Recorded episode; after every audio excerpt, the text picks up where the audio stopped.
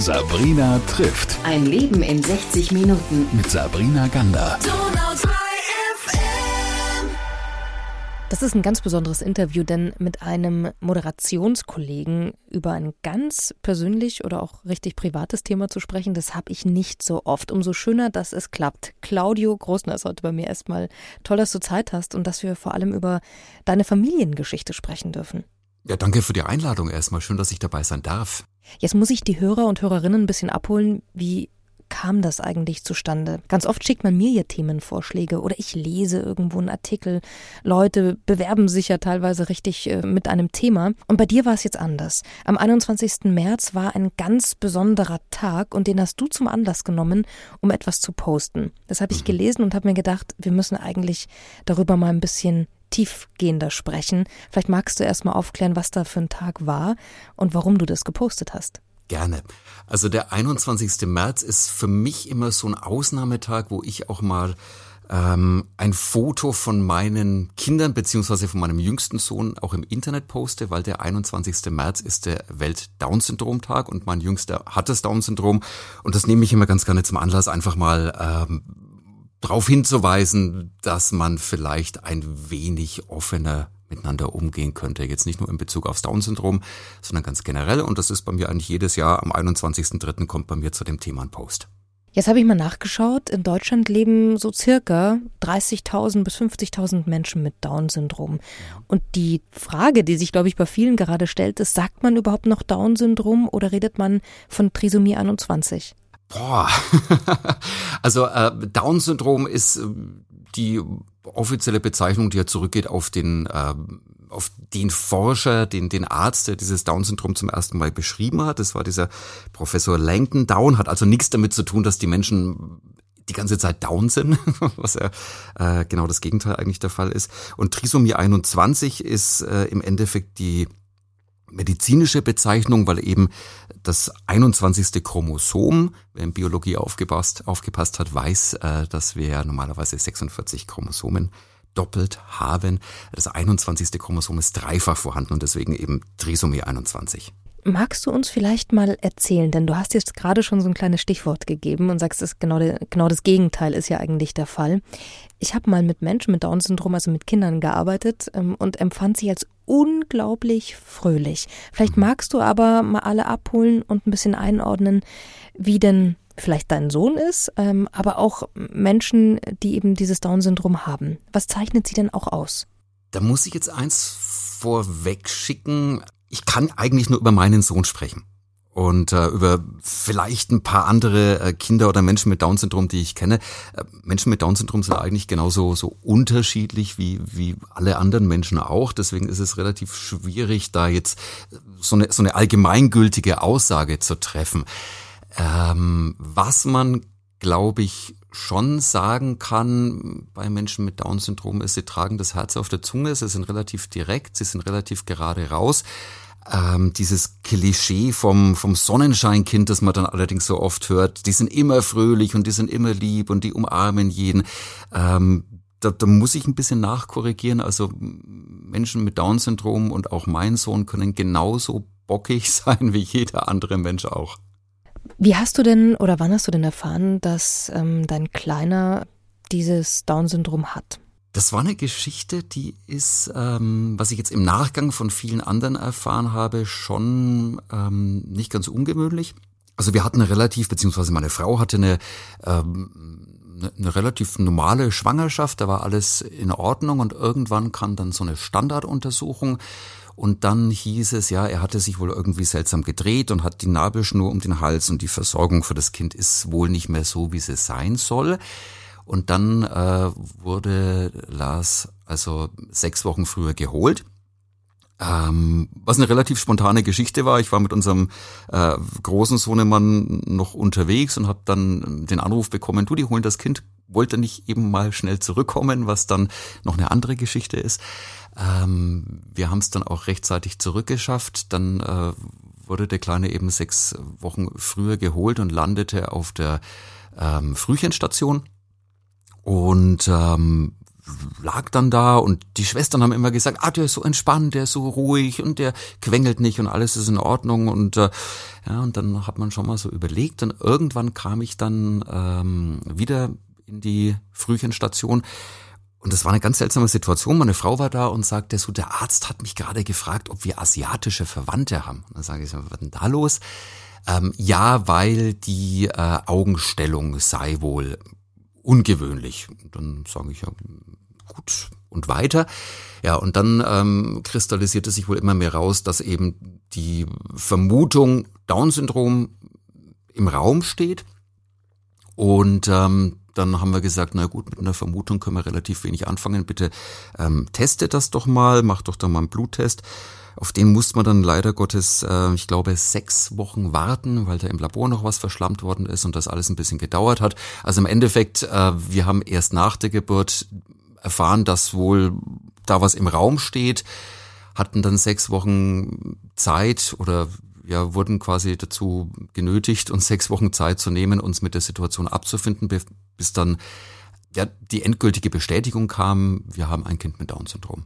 Wie ging's euch denn damit? Was hat es mit dir gemacht? Ähm, also dadurch, dass wir eben diese, diese sechs Wochen, ich sage mal in Anführungsstrichen, Ungewissheit hatten, meine Frau und ich, wir sind relativ pragmatische Menschen. Wir haben schon immer gesagt, ähm, du kennst das vielleicht, wenn du, wenn du selbst Veranstaltungen moderierst, nun sind wir Kollegen und du hast auch viele, viele Events wahrscheinlich moderiert und wenn da mal was schief geht, dann sagt man Problemlösung jetzt, Ursachenfindung später. Und, und äh, so ähnlich ticken wir auch. Wir haben da einfach gesagt, naja, offensichtlich sind wir in der Situation, dann müssen wir da jetzt auch einfach erstmal mit umgehen. Das war der pragmatische Teil der Aktion, dass wir gesagt haben, das ist nun mal einfach so, das können wir jetzt auch nicht mehr ändern. Wir haben jetzt ähm, dieses Kind. Und ähm, dann kam aber natürlich hinten raus schon der Moment, also als ich das die, die definitive Aussage hatte, dein Kind hat Down-Syndrom, ich bin im Krankenhaus erstmal ins, ins Treppenhaus gehangen, gegangen und habe erstmal zehn Minuten geheult, weil diese, diese Information, du hast ein behindertes Kind, da stürzt für dich in der Situation erstmal eine Welt zusammen. Das hat dann so ein, zwei Tage gedauert und ähm, dann war ich auch fein mit der Situation. Dann habe ich einfach gesagt, das ist mein Kind, das ist so, wie es ist, das nehme ich so an. Dann kam allerdings ein paar Wochen später, kam dieses, du läufst durch die Stadt, siehst andere Familien mit Kindern, die sind alle kerngesund und dann fragst du dich schon mal kurz, warum ich? Und den Gedanken habe ich dann allerdings relativ schnell wieder weggeschoben, weil ich einfach gesagt habe, dieser dieser menschliche Körper, das ist so ein, so ein Phänomen, so ein unfassbar kompliziertes Konstrukt und dass da auch irgendwann mal was nicht so läuft, mal was anders ist, das ist eigentlich auch nicht unnormal und finde dich bitte einfach in die Situation rein, finde dich damit ab und da war ich dann auch nach, ich sag mal 14 Tagen, nachdem die Diagnose kam, spätestens war ich an dem Punkt, wo ich gesagt habe, alles gut, die Dinge sind wie sie sind und damit werde ich jetzt leben. Und dann rollt, denke ich, mir erstmal ja so eine ganze Flut an Informationen an, oder? Also du musst ja erstmal dann verstehen, was heißt das jetzt eigentlich? Nicht nur in dem ersten Schritt, sondern wahrscheinlich ja auch äh, für die nächsten Jahre. Also wie mhm. verändert sich euer Leben? Was, was kam da alles dann auf euch zu? Wie hat sich denn euer Leben verändert tatsächlich? Aber in also, beide Richtungen vielleicht auch. Nicht nur, nicht nur negativ, sondern auch positiv.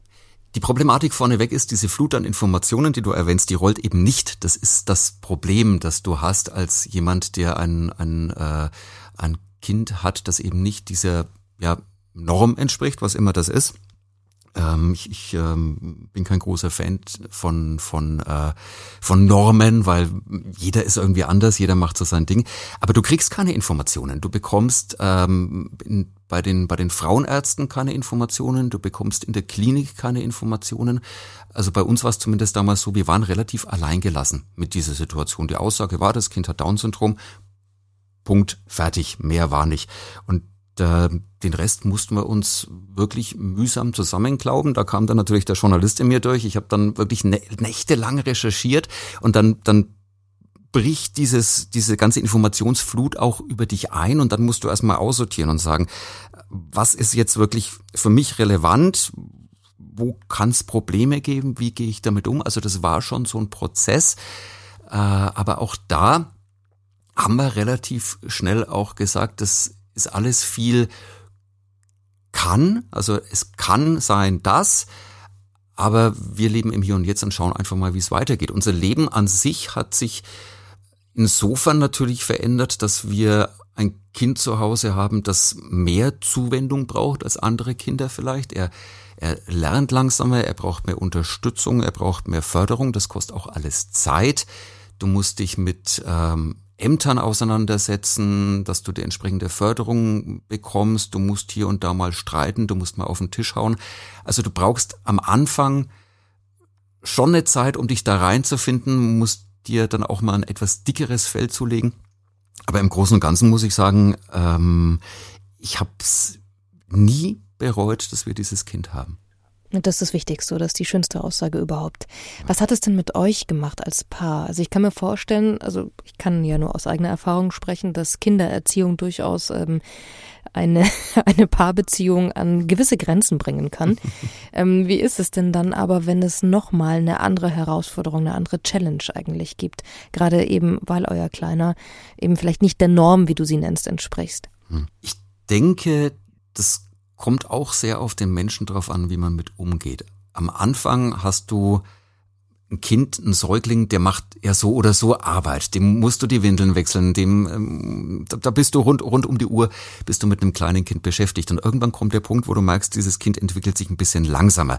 Das heißt, ähm, unser Großer zum Beispiel, der konnte mit einem Jahr laufen und mit dem konntest du ein halbes Jahr später ganze Sätze wechseln. Das war natürlich bei Lars ein bisschen anders.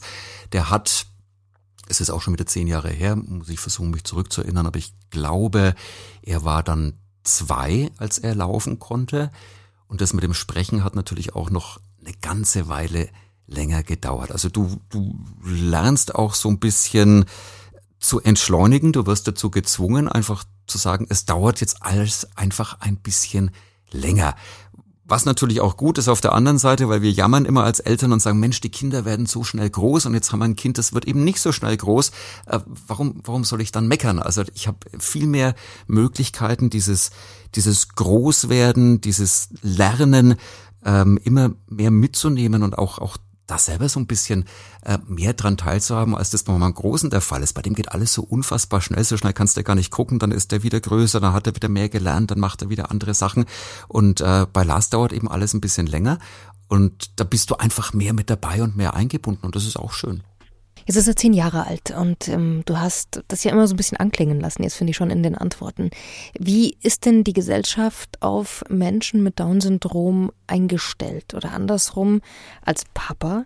Ähm, wie kriegst du und wie bekommst du denn ja die Gesellschaft gespiegelt, vielleicht durch Lars?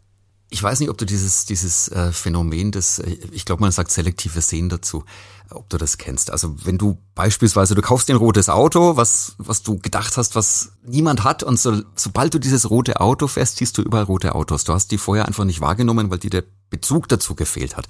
Und ähm, ähnlich ist es bei mir oder bei uns eigentlich.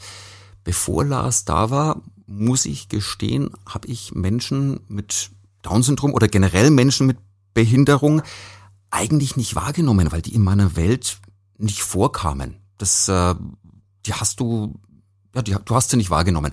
Und seitdem Lars auf der Welt ist, muss ich wirklich sagen, ohne Übertreibung, ich sehe jeden Tag Menschen mit Down-Syndrom, ich sehe jeden Tag Menschen mit Behinderungen und es ist für mich eigentlich eine Normalität geworden, dass, dass Menschen unterschiedlich sind und dass, dass Menschen eben auch anders sind und dass jeder irgendwie seine, vielleicht auch sein Päckchen zu tragen hat.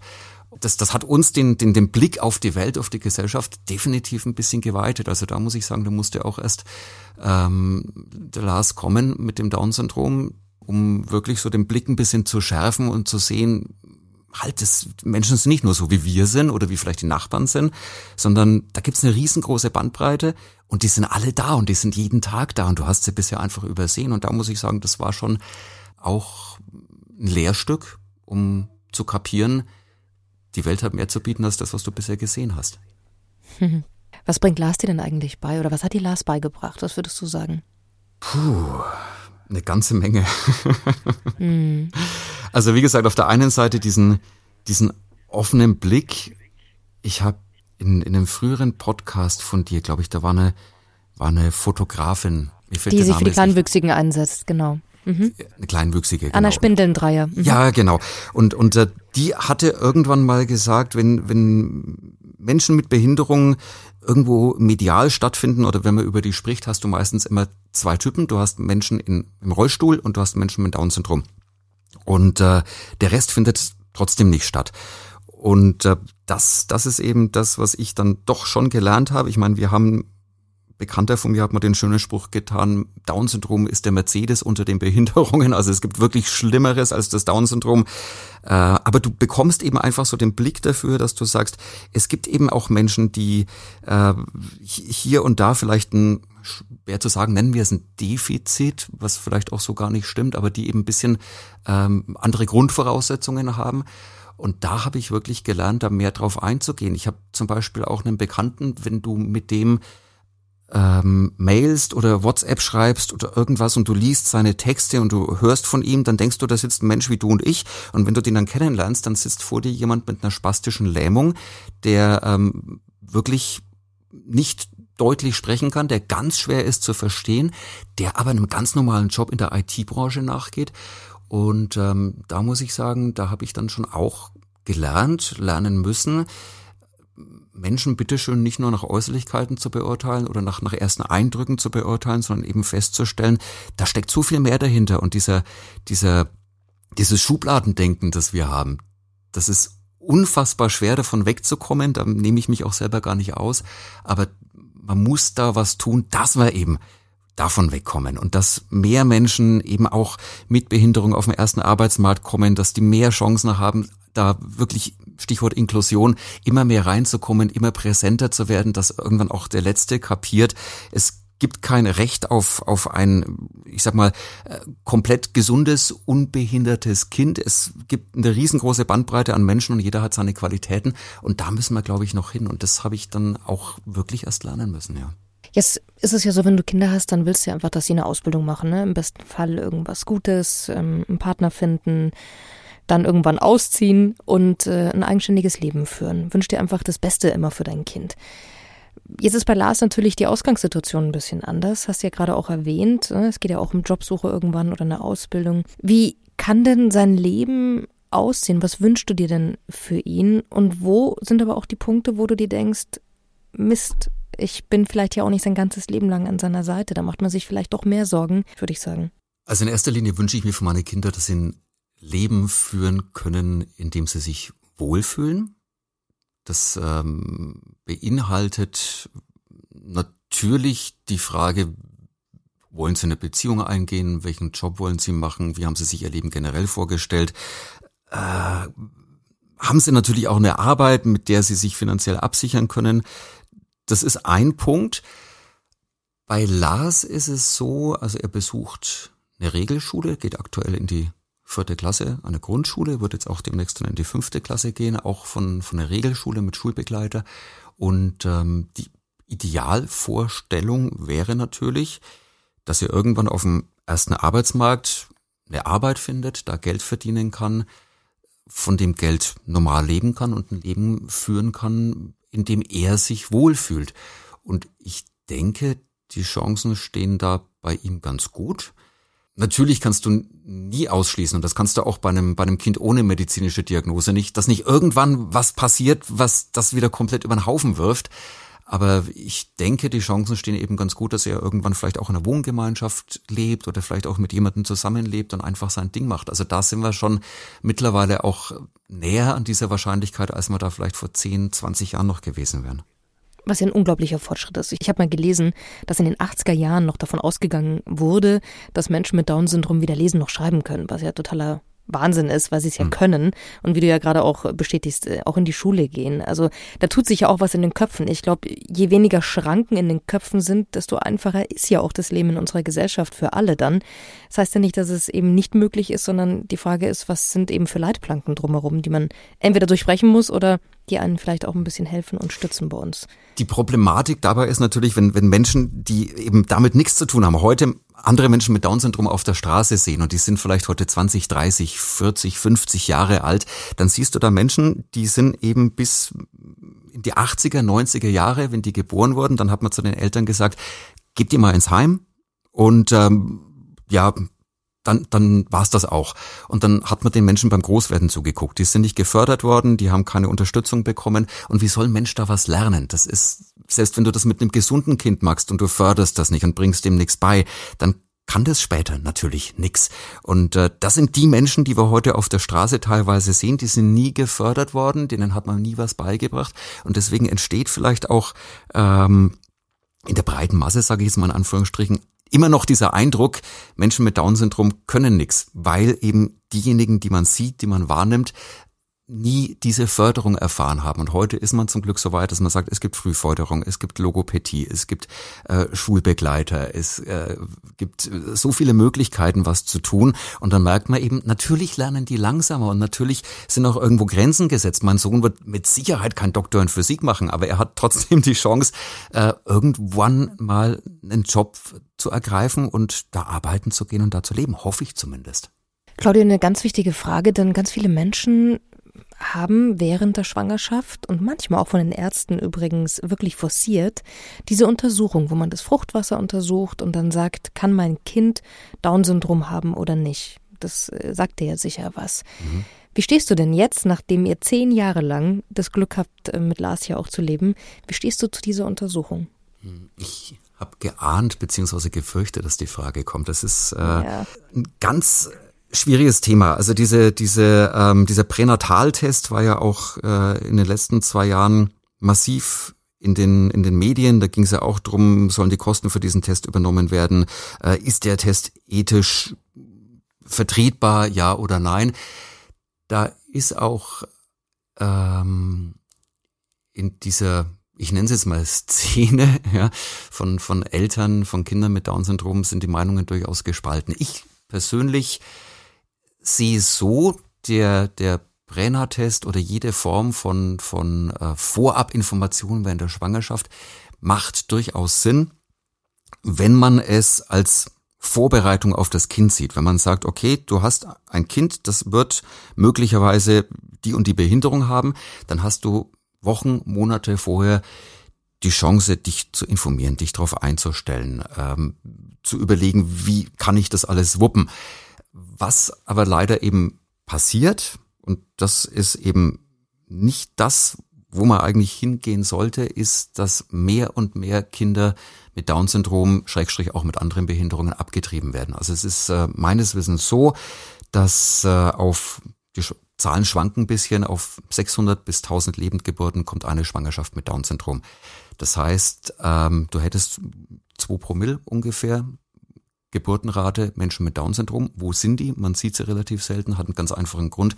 90 Prozent äh, der Schwangerschaften von Kindern mit Down-Syndrom werden abgetrieben, weil eben die Information nicht kommt mit dem Test. Also eigentlich müsste man sagen, du kannst den Test machen, aber unter der Voraussetzung, dass du dir eben dann auch Informationen holst, die auch bekommst, was immer noch schwierig ist, äh, und dann dich ausführlich mit der Thematik auseinandersetzt. Und das ist eben so ein Punkt, wo auch wir Eltern von, von Kindern mit Down-Syndrom wirklich trommeln. Und deswegen bin ich auch sehr dankbar, dass du mich jetzt zu dem Podcast eingeladen hast, dass wir einfach auch mal sagen können, Herrschaften, äh, das ist kein Weltuntergang. Du hast ein Kind, äh, das vielleicht ein bisschen langsamer ist, aber das Leben ist nicht vorbei. Ich kann heute wirklich sagen, natürlich macht das Kind ein bisschen mehr Arbeit als der Große, aber ich kann auch nicht behaupten, dass mein Leben jetzt ähm, vorbei ist, am Ende ist, dass ich nur noch für das Kind da sein muss. Es macht ein bisschen mehr Arbeit, aber man ist gerne für Kinder da und ich bin glücklich mit dem Kind. So wirkt es auch, so, so hört sich das auch total an.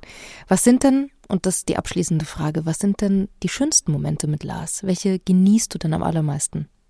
Also ich glaube, als, als Eltern genießt du oder solltest du eigentlich jeden Moment mit deinen Kindern genießen. Es ist, äh, da ist alles drin. Sie haben was Neues gelernt. Sie erzählen was, was sie entdeckt haben. Sie haben vielleicht auch mal, ähm, sie haben vielleicht mal Trouble, haben was nicht verstanden, brauchen Hilfe. Das sind alles irgendwo schöne Momente, auch wenn du als, als Eltern für dein Kind da sein kannst, wenn du unterstützen kannst.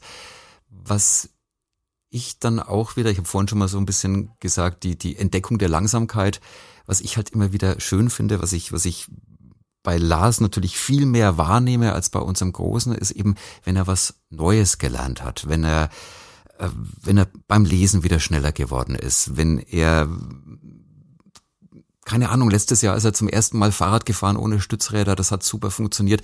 Man ist, glaube ich, dann in dem Moment noch dankbarer für, für Fortschritte, die man bei anderen Kindern vielleicht als als normal voraussetzt und sagt, es ist einfach so, in dem Alter kann Kind laufen, in dem Alter kann Kind sprechen, in dem Alter kann Kind Radfahren und da guckst du natürlich noch mehr drauf und freust dich noch mehr, wenn es dann klappt. Und da muss ich sagen, habe ich jeden, jeden Tag, jede Woche habe ich so einen Moment, wo ich dann da sitze und sage, Mensch, jetzt hat er wieder einen Sprung gemacht. Jetzt kann er das auf einmal, was er letzte Woche noch nicht konnte.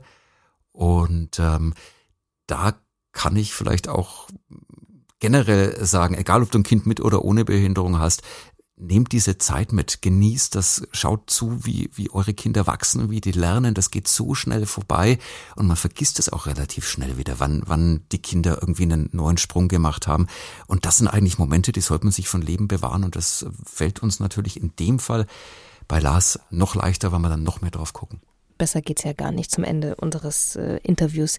Lieber Claudio, vielen Dank, dass du so offen gesprochen hast. Ich finde es total schön, dass wir aber nicht nur am ähm, Welt-Down-Syndrom-Tag darüber sprechen, sondern an einem ganz anderen Tag, aber den eben zum Anlass genommen haben, auch mal einen Einblick zu geben in ein besonderes Familienleben, das einfach genauso dazugehört wie jedes andere auch in unserer Gesellschaft. Und ich hoffe, ähm, denn ich teile da deine Meinung, dass wir jetzt auch den einen oder anderen überzeugt haben, bei, bei Untersuchungen in der Schwangerschaft auch das Thema ein bisschen anders anzufassen. Und aber auch, wie du es gerade eben noch gesagt hast, alles ziemlich bewusst wahrnehmen. Danke dir für deine Zeit und ich wünsche dir und deiner Familie natürlich nur das Allerbeste. Danke fürs Gespräch, schön, dass ich dabei sein durfte. Sabrina trifft. Ein Leben in 60 Minuten. Mit Sabrina Gander.